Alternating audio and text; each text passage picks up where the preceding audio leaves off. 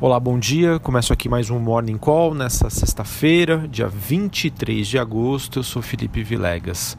Bom, olhando para o desempenho das principais bolsas internacionais, os ativos de risco estão abrindo nesta manhã com um tom mais positivo e isso acaba configurando numa alta das principais bolsas na Europa e Ásia e uma menor pressão sobre os ativos de países emergentes.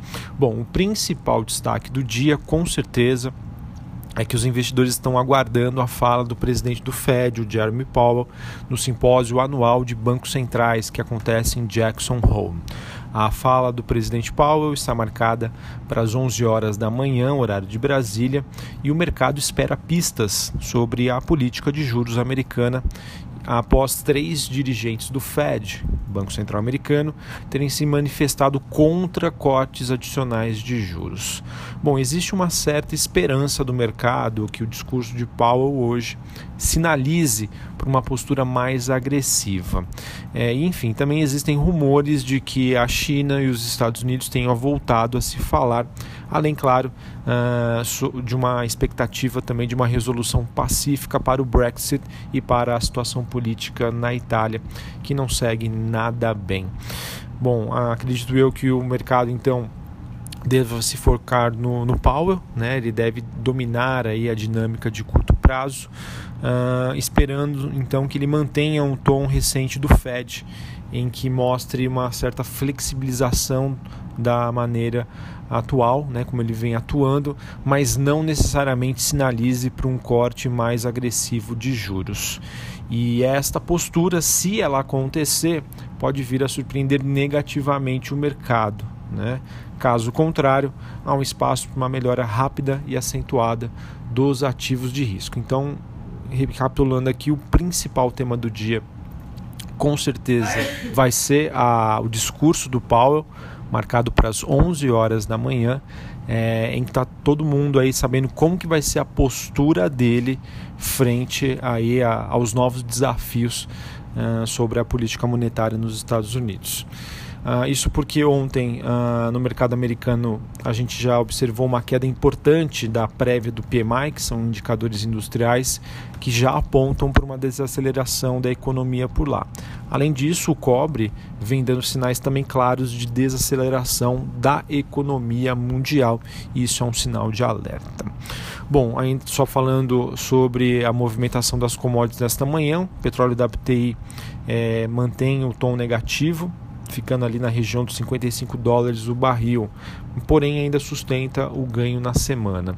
Os metais sobem em Londres, minério de ferro também tem leve alta na China, mas isso acaba sendo insuficiente para impedir uma queda nesta semana.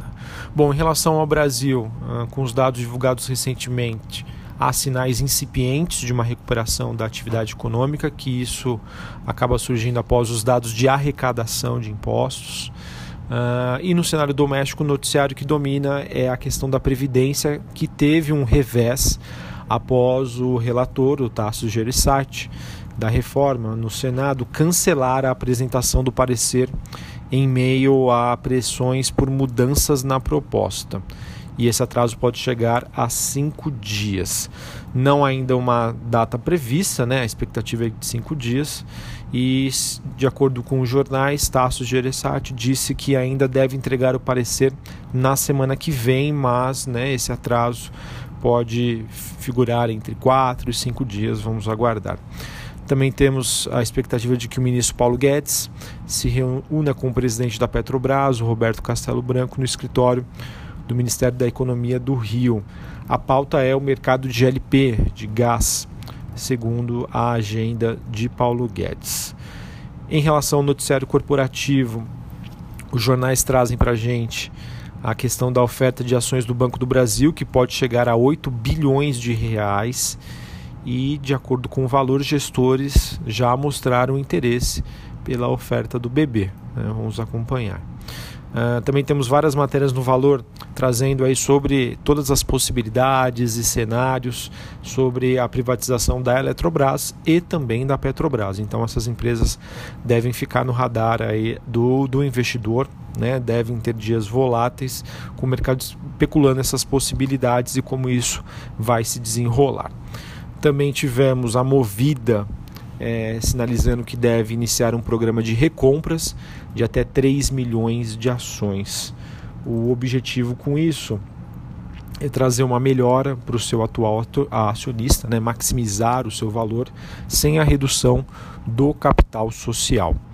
Uh, também temos notícias de que dois bancos, um nacional e um estrangeiro, eles estariam trabalhando na estruturação de um projeto de captação que deve ser apresentado à Oi, ou seja, né, estão costurando aí todas é, toda uma estratégia para tentar melhorar a condição atual da companhia e quem sabe dar um fôlego para os seus acionistas que estão passando aí por dias bem ruins.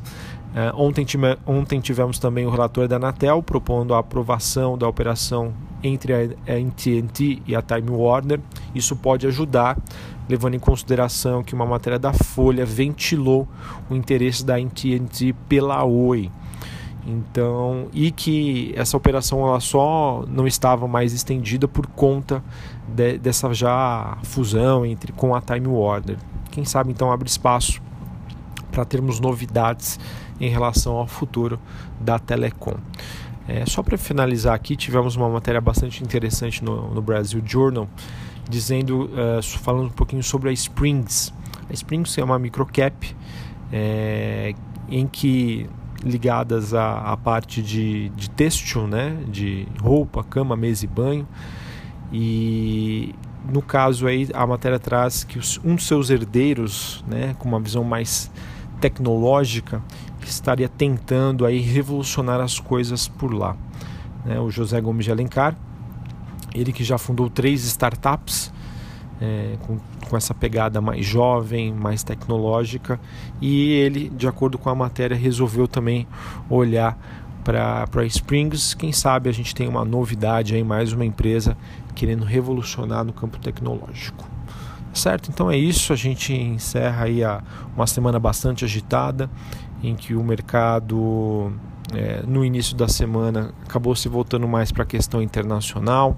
No meio da semana, o noticiário sobre a Previdência é, acabou dando um gás adicional aqui para a Bolsa Brasileira. E agora todo mundo deve ficar de olho no discurso do Powell a partir das 11 horas da manhã.